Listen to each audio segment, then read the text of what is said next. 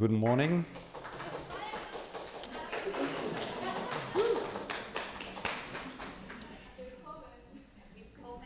Good morning, we are back again. We have changed a little bit and I hope you can cope with our changes.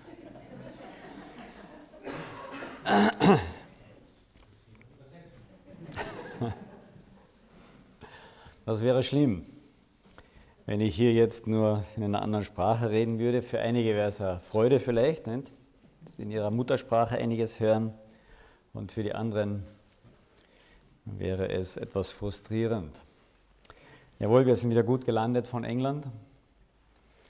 Äh, ich habe noch ein bisschen Probleme hier um die Ecken zu fahren und auf der richtigen Straßenseite zu bleiben, so wie ich am Anfang dieses Problem in England hatte. Dort gibt es eine Todsünde oder eine Sünde, die tödlich ausgehen kann, wenn man die falsche Straßenseite erwischt. Am Anfang hat mich meine Frau immer wieder darauf aufmerksam gemacht, sagte links fahren, links fahren, links fahren. Und jetzt muss ich fast hier sitzen neben mir und sagen, rechts fahren, rechts fahren. Es braucht ein bisschen, sich umzustellen. Aber das gehört dazu. Aber damit sind wir auch ein Stückchen beim, beim heutigen Thema. Äh, das habe ich mir nicht ausgesucht. Ich denke nicht, dass ich es mir ausgesucht hätte. Aber als ich Hans-Peter dann anmeldete und gefragt habe, was, wo seid ihr jetzt im Lukas-Evangelium, dann sagte er mir Lukas Kapitel 20, die erste Hälfte. Und Lukas Kapitel 20, die erste Hälfte, da geht es um, ja, da geht es um die Todsünde. Ich weiß nicht, ob Sie das gewusst haben. Es gibt eine Todsünde.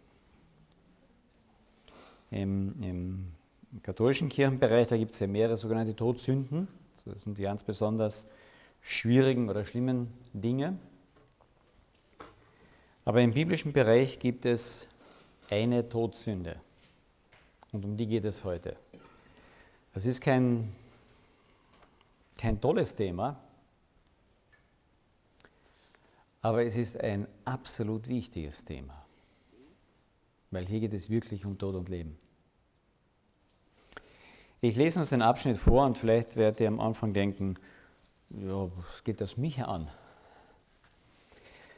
Lukas Kapitel 20, ich lese mal vom ersten Vers. Eines Tages, als Jesus im Tempel lehrte und dem Volk die Botschaft vom Reich Gottes verkündete, da erschienen die führenden Priester und die Schriftgelehrten in Begleitung der Ältesten und, sagten, und fragten eben, sage uns, forderten sie ihn auf, woher nimmst du dir das Recht, das alles zu tun? Und wer ist es, der dir die Vollmacht dazu gegeben hat? Ich will euch eine Gegenfrage stellen, erwiderte Jesus. Sagt mir, stammt die Taufe des Johannes, vom Johannes dem Täufer ist hier die Rede, vom Himmel oder von den Menschen? Und sie überlegt miteinander hin und her. Wenn wir antworten vom Himmel, dann wird er sagen, warum habt ihr dem Johannes da nicht geglaubt? Antworten wir aber von den Menschen, dann wird uns das ganze Volk steinigen denn alle sind überzeugt, dass Johannes ein Prophet war. Schließlich erklärten sie, sie wüssten es nicht, woher die Taufe des Johannes stamme. Da erwiderte Jesus ihnen, dann sage ich euch auch nicht, woher ich die Vollmacht habe, so zu handeln. Und daraufhin erzählte ihnen Jesus dem Volk ein Gleichnis. Er sagte, ein Mann legte einen Weinberg an, der verpachtete ihn und verreiste dann für lange Zeit. Und zur gegebenen Zeit schickte er einen Diener zu den Pächtern, um sich von ihnen seinen Anteil am Ertrag des Weinbergs geben zu lassen. Doch die Pächter, die verprügelten den Diener und jagten ihn mit leeren Händen davon. Da schickte der Mann einen anderen Diener. Aber dem ging es nicht besser. Sie verprügelten ihn, trieben ihren Spott mit ihm und jagten auch ihn mit leeren Händen fort. Er schickte noch einen dritten. Doch den wiesen sie ab. Sie schlugen ihn blutig und warfen ihn zum Weinberg hinaus. Was soll ich tun? fragte sich der Besitzer des Weinbergs. Ich werde meinen Sohn schicken, ihn, den ich so sehr liebe. Vor ihm werden sie Achtung haben. Als die Pächter den Sohn kommen sahen, da überlegten sie, was sie tun sollten. Das ist der Erbe, sagten sie zueinander. wir bringen ihn um, dann gehört das Erbe uns. Und sie stießen ihn zum Weinberg hinaus und brachten ihn um. Was wird nun der Besitzer des Weinbergs mit diesen Pächtern machen? Er wird kommen und er wird sie umbringen und den Weinberg wird er anderen anvertrauen. Die Zuhörer, die waren entsetzt. Sie sprachen nur das nicht, sagten sie. Und Jesus sah sie an und sagte dann, was bedeutet denn dann die Schriftstelle? Der Stein, den die Bauleute für unbrauchbar erklärt haben, ist zum Eckstein geworden. Jeder, der auf diesen Stein fällt, wird zerschmettert und der, der auf, auf den der Stein fällt, wird von ihm zermalmt. Daraufhin hätten die Schriftgelehrten und die führenden Priester Jesu am liebsten auf der Stelle festgenommen, denn es war ihnen klar, dass sie mit diesem Gleichnis selbst gemeint waren. Aber sie wagten es nicht, weil sie vor dem Volk Angst hatten.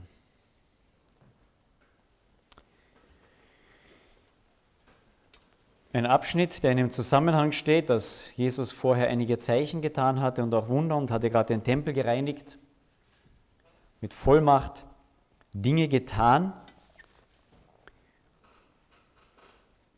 Und darauf kommen diese Schriftgelehrten zu ihm und fragen ihn, mit welcher Vollmacht machst du das?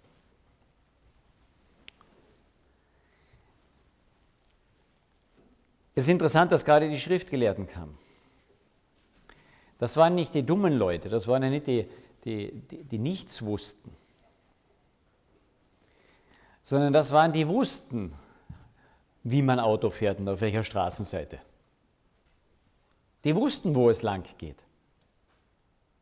Die kannten die ganze Schrift und die kannten ganz genau die Schriftstellen, wo drinnen stand, wie der Messias sein wird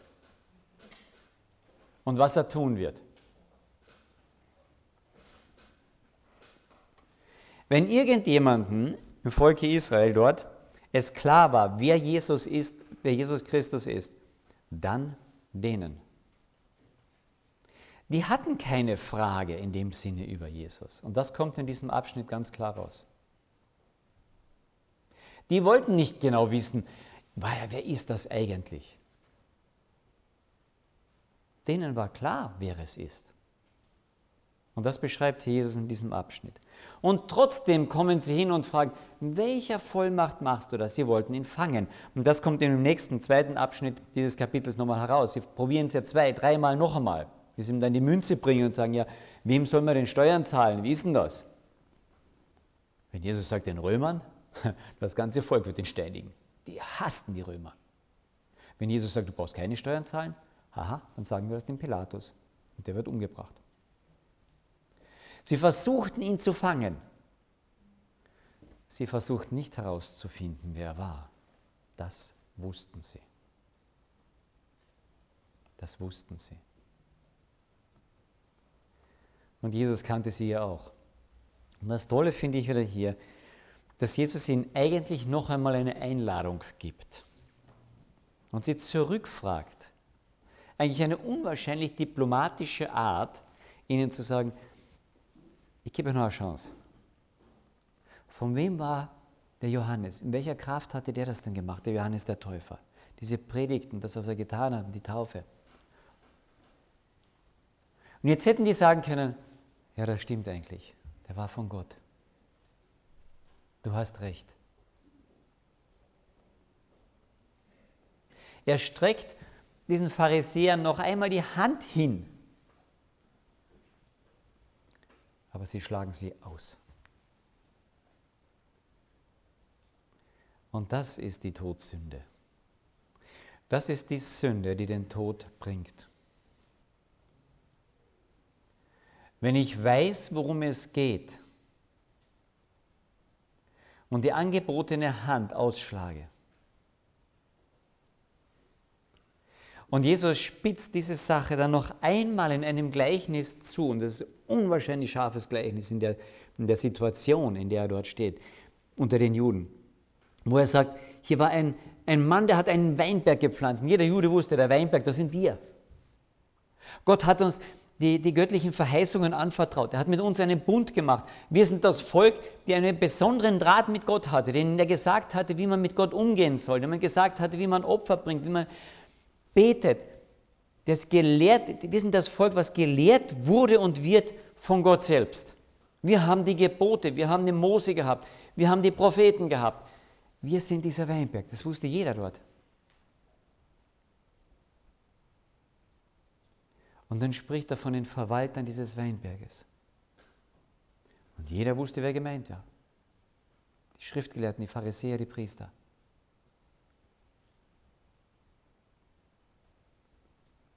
Und dann erklärt er ganz klar und deutlich, dieser Weinberg gehört Gott. Er ist anvertrautes Gut. Auf den soll man verwalten, auf den soll man schauen, auf den soll man Acht geben den darf man behüten und beschützen, jawohl. Aber er gehört Gott. Und die Verwalter wollen das nicht. Sie wollen ihn haben. Das, was Gott ihnen anvertraut hat, wollen sie haben und besitzen. Sie wollen selber der Gott sein. Das ist die Ursünde von Anfang an. Das ist das, wo die Schlange der Eva sagt, ja, aber wenn du das machst, werdet ihr nicht dann sein wie Gott? Dann wird ihr auch wissen, was gut und böse ist. Und das ist das, diese Ursehnsucht in uns drin, ich möchte, ich möchte haben können, tun, gestalten, wie ich will. Und der, der Herr des Weinberges sagt, du darfst auch gestalten, du darfst kreativ sein, du darfst hier behüten, bewahren und auch Frucht sehen. Und du darfst auch genießen. Aber wisse eins, ich bleibe daher. Und Gott hat das in den zehn Geboten noch einmal zementiert, indem er als erstes Gebot sagt, ich bin der Herr, dein Gott. Und genau das wollten die Pharisäer nicht. Die jagen den ersten Knecht hinaus, die jagen den zweiten hinaus und die jagen den dritten hinaus. Und als dann der, der Sohn kommt, der Erbe, dem das gehört, dem der Weinberg eigentlich dann gehören sollte, dann sagen sie, nein, den bringen wir um. Und dann gehört der Weinberg endlich uns. Lasst uns ihn töten. Er ist der Erbe, damit der Weinberg uns gehört.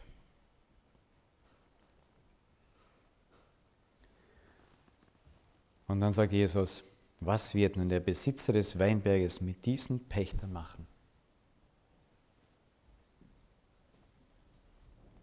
Das ist tödlich. Das ist die Todsünde, die wir begehen können. Wenn wir den Besitz Gottes haben wollen und Gott sein wollen, wenn wir nicht das, was Gottes ist, an ihn zurückgeben.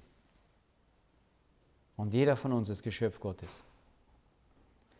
Wenn wir uns nicht an Gott zurückgeben, dann sterben wir an dieser Sünde.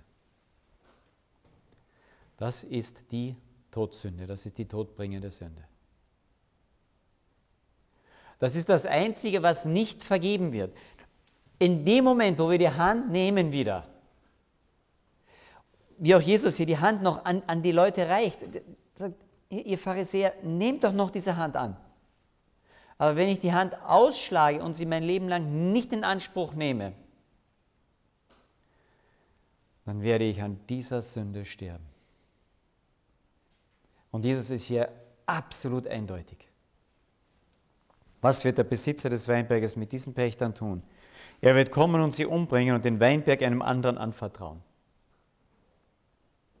Und hier waren zwei Dinge, die, die, die, die das Volk so entsetzt hat. Es steht dann hier eben, und die Zuhörer, die waren entsetzt, nur das nicht.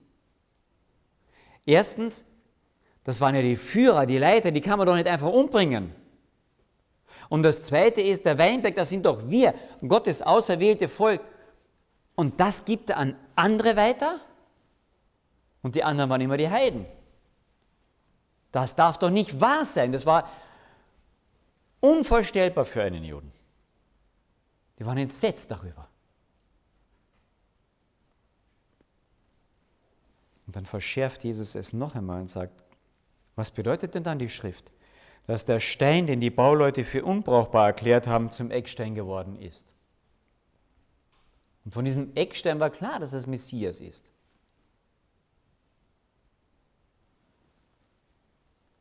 Denn jeder, der auf diesen Stein fällt, wird zerschmettert, und der, auf den der Stein fällt, der wird von ihm zermalmt. Es war sonnenklar, wer auf diesem Eckstein nicht aufgebaut wird, wer sich nicht diesem Eckstein anvertraut und in den Bau einge eingebaut wird, der wird genau an diesem Eckstein kaputt gehen. Deswegen ist dieser Abschnitt ein so, so, so ernster, so mitreißender Abschnitt eigentlich, weil hier geht es um Leben und Tod. Hier geht es darum, wirklich die, die Ursünde in uns ein Stück zu erkennen. Und die Schriftgelehrten, die die Bibel durch und durch kannten, die verstehen das sofort. Und sie hätten noch einmal die Chance. Und was tun sie? Daraufhin hätten die Schriftgelehrten und die führenden Priester Jesus am liebsten auf der Stelle festgenommen, denn es war ihnen klar, dass sie mit diesem Gleichnis gemeint waren.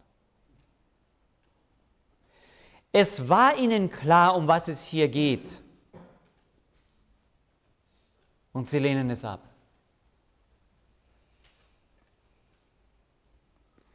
Und ich denke, hier ist eine, eine ganz gewaltige Warnung drinnen.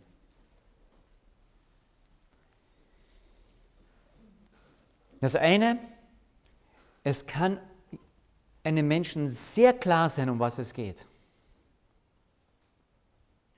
Und obwohl alles verstanden worden ist, sind sie auf der falschen Spur. Das Verstehen und das Wissen alleine rettet nicht. Das Verstehen und das Wissen alleine rettet nicht, sondern das Anvertrauen an diesen Herrn,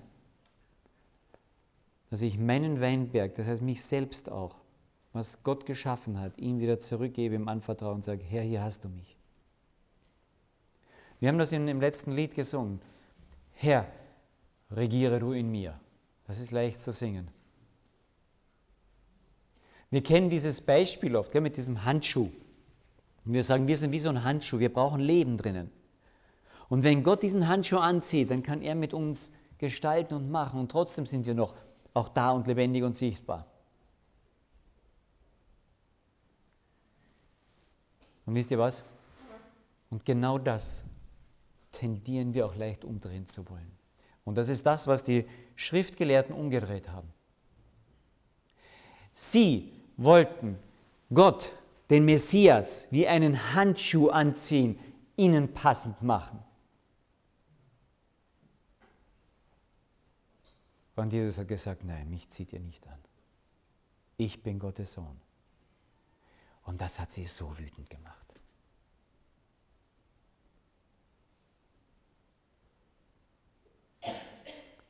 Herr, regiere du in mir.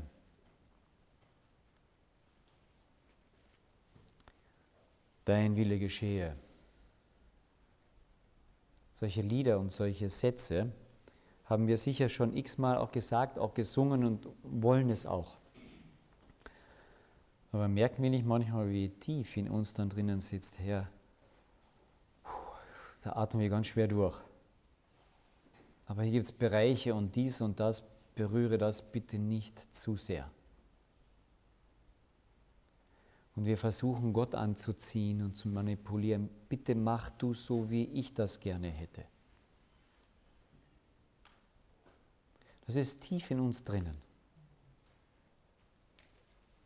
Und dort, wo es uns ein Anliegen wird, dass mehr und mehr Gott herrscht, da darf ich wissen, dass Gottes Geist bereits in mir wirkt dass Gott bereits angefangen hat zu sagen, ja, du darfst am Weinberg arbeiten. Und du bist noch zwiespältig. Das ist okay. Dafür bin ich da. Für deine Schwachheit und für das bin ich absolut da. Für deine Sünde bin ich da. Aber wenn du mich ablehnst als den Herrn, wenn du mich ablehnst als den Besitzer des Weingartens, dann kann ich dir nicht helfen. Dann regiert jemand anders in dir. Dann stehst du noch in der Todsünde. Und Sünde ist Zielverfehlung. Dann stehst du noch in der todbringenden Zielverfehlung. Und wenn du heute noch drinnen stehst, dann darfst du wissen, die Chance, solange du lebst, ist noch da. Es ist nicht so, dass ich einmal diese Sünde gemacht habe und sage, ich will von Gott nichts wissen und jetzt kann ich nicht mehr zurück. Das, ist nicht, das geht es hier nicht. Die, die Pharisäer, und die haben das x-mal ihn abgelehnt. Und Jesus hat immer wieder und immer wieder und immer wieder die Hand geboten. Bis zum Schluss immer noch. Er will retten. Ja, die, die, die Kriegsknechte, die ihm die Nägel durch die Hände und durch die Füße treiben, da sagt er noch, Vater, vergib ihn, die wissen nicht, was er tun. Er möchte die, möchte er bei sich noch haben im Himmel.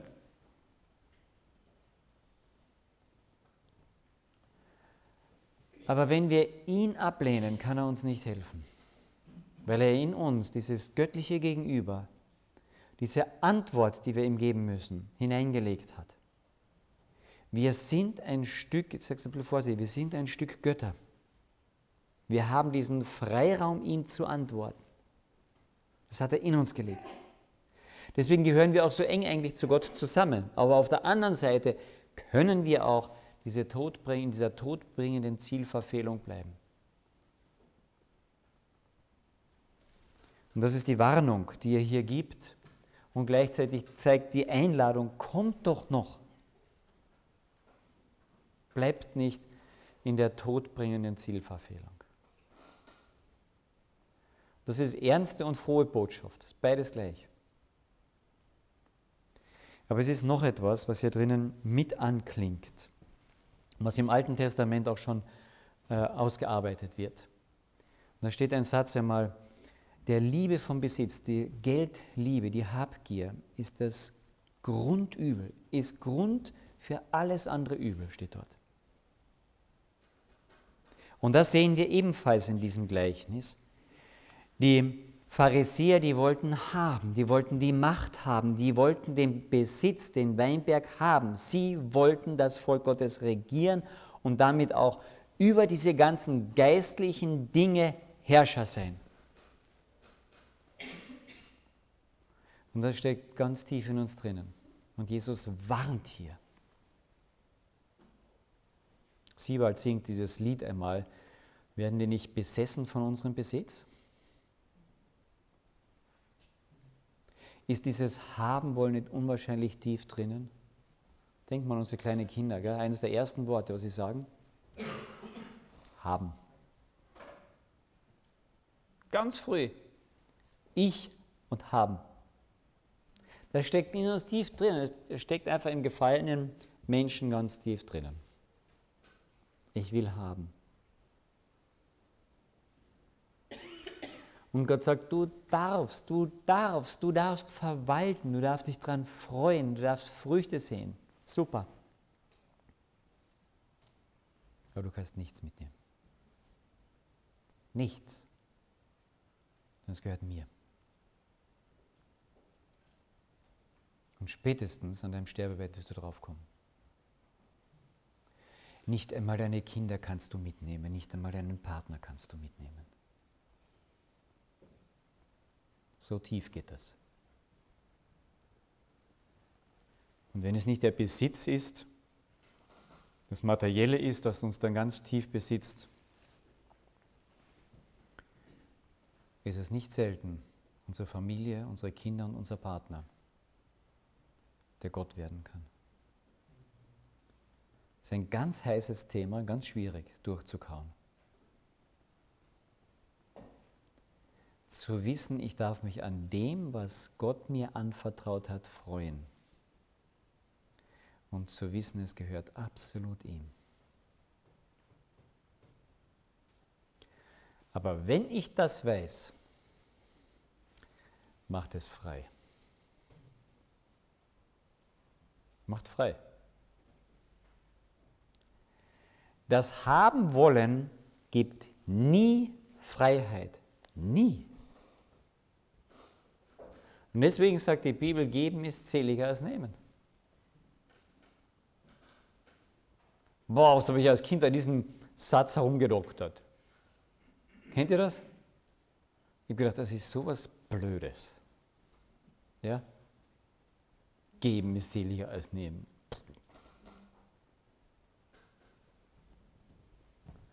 Aber wenn du frei bist von deinem Besitz, von all dem, dass, dass du weißt, es gehört in eine Hand eines anderen und es gehört ja nicht in irgendeine Hand, der damit Mist macht, sondern es gehört in die Hand Gottes. Und wenn ich meine Kinder in die Hand Gottes legen kann, wenn ich meinen Partner in die Hand Gottes legen kann, ist das ganz was anderes. Dann habe ich eine Freiheit, die nicht unverantwortlich ist sondern die tiefe Verantwortung für das empfindet, was mir Gott anvertraut hat. Und tiefe Sicherheit, in der Hand Gottes zu sein. Und die Pharisäer haben das nie kennengelernt. Die waren Getriebene von dem, was sie besitzen wollten. Deswegen hatten sie so eine Wut, so eine Zorn auf diesen Jesus Christus. Da war keine Freiheit. Herr, regiere du in mir. Dann gehört dir auch alles. Alles? Das ist schwierig. Das kann, ist nicht eine einmalige Entscheidung. Das ist etwas, wo ich dranbleiben darf. Aber wenn ich weiß, hier kämpfe ich, hier bin ich dran, hier ist oh, Auseinandersetzung, dann weiß ich, dass Gott bei mir bereits arbeitet. Und das ist schön.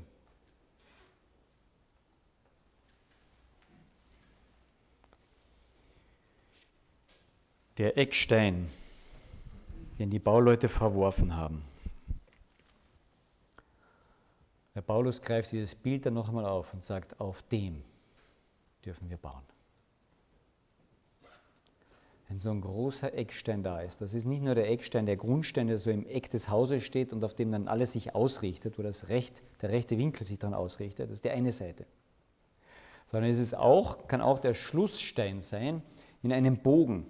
Wenn ein Bogen gemauert wird, dann muss das unterstützt werden, bis der letzte Stein, das ist so ein Keil, eingesetzt wird. Und wenn der eingesetzt wird, dann verteilt sich der ganze Druck. Und dann kann unten das ganze Gerüst weggenommen werden. Der Bogen hält. Wenn der Eckstein sitzt, dann passen die anderen Sachen. Dann hält die Sache. Entweder werden wir froh und frei an diesem Eckstein.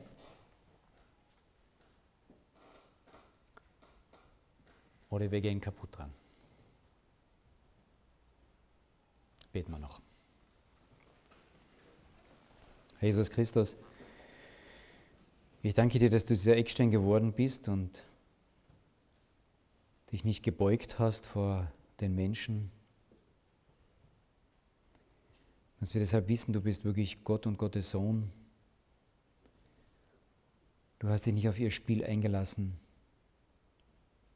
Du bist immer der gleiche geblieben. Herr, du bist der Eckstein und der Grundstein. Wir wollen dich anbeten. uns dir anvertrauen mit unserer Zerrissenheit, auch dem Haben wollen und dem tief uns liegenden egoistischen Besitz ergreifen wollen, sei das materiell oder sei das ideell oder sei das personell. Ich möchte das vor dir ausbreiten und dich immer wieder bitten, dass du in uns regierst, damit wir diese unendliche Freude, und Freiheit in dir erfahren dürfen. Wir haben ja nichts zu verlieren, wenn wir dich haben. Aber wenn wir dich nicht haben, dann haben wir alles bereits verloren. Und ich möchte dich bitten, dass wenn irgendjemand hier sitzt und dich noch nicht hat, dass er dich aufnimmt in sein Leben, sich dir anvertraut. Bewahre uns bitte wieder dein Wort, dass es Frucht bringt und nimm das weg, was eigenes war.